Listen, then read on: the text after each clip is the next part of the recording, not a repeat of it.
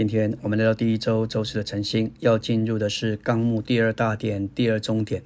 表面看来，这一种无神的文化是不走神的路而失去神的人所发明的。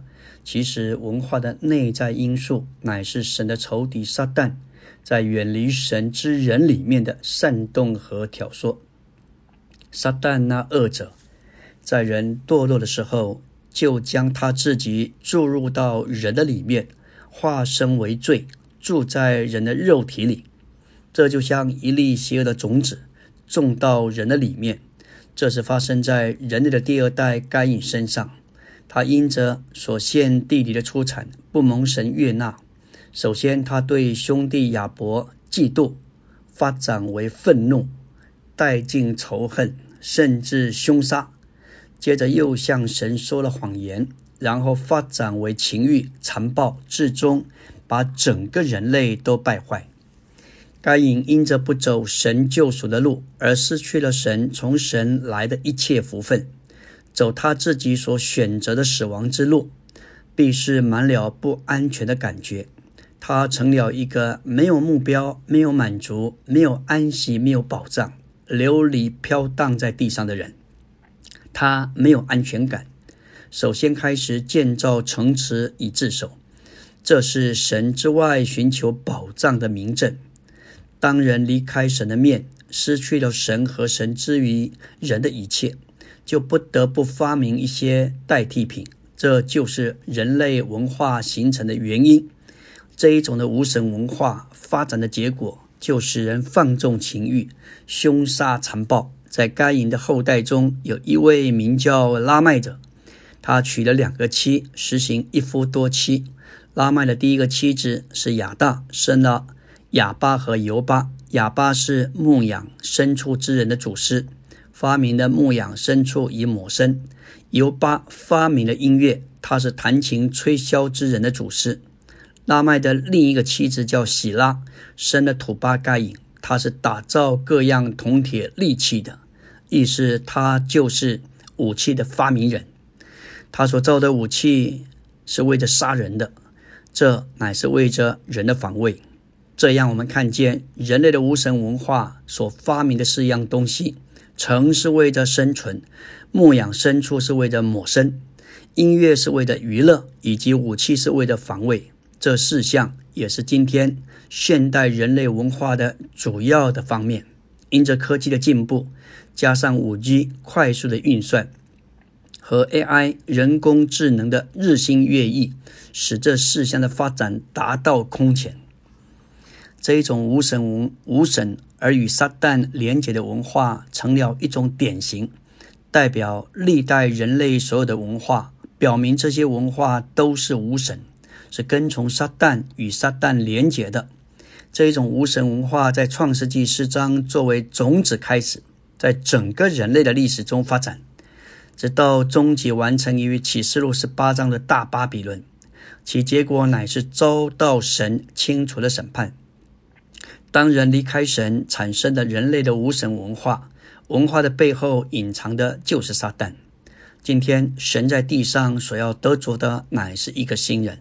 当新人在地上出现时，也就是指明心腹预备好了，新郎要回来。今天仇敌所要做的。不仅是借着不义不法的事，使各地方、各国家、社会、民主许多的暴乱、许多的动乱，同时，他也借着各样人类发明中、发展中的文化来顶替基督，拦阻新人在地上实际的出现。我们作为爱基督的人，要经历基督是我们的生命。并且要看见，在新人里，基督是一切，又在一切之内。主在他带出的执事，会带我们有这样的祷告。我们虽然来自不同的国家、不同的种族，有不同的肤色，但是在这里没有文化。我们高举基督这独一的人位，这是必要发生，因为神的话是要应验的。主在马太二十四章三十七到三十九节的话，指明挪亚时代的无神文化要在主来临的时期发展到极点。在这一段经文里头说到，挪亚的日子怎样，人子来临的日子也要怎样。因为就如在洪水以前的那些日子，人又吃又喝，又娶又嫁，直到挪亚进方舟的那日，并不知道审判要来，直到洪水来了，把他们全都冲去。人子来临也要这样。这里说到主的来临，就是主的巴路西亚，要像挪亚的日子。挪亚的日子有几种的特征：第一，人沉迷于吃喝嫁娶；第二，不知道审判要来，直到洪水来了，把他们全都冲去。在主的巴路西亚临到时，人也照样沉迷于今生的需求，不知道主何时要再来。洪水所象征神的审判要临到他们，然而信徒应该脱离这种。被现今世代所麻醉的光景，我们需要知道，基督要来对这败坏的世界施行审判。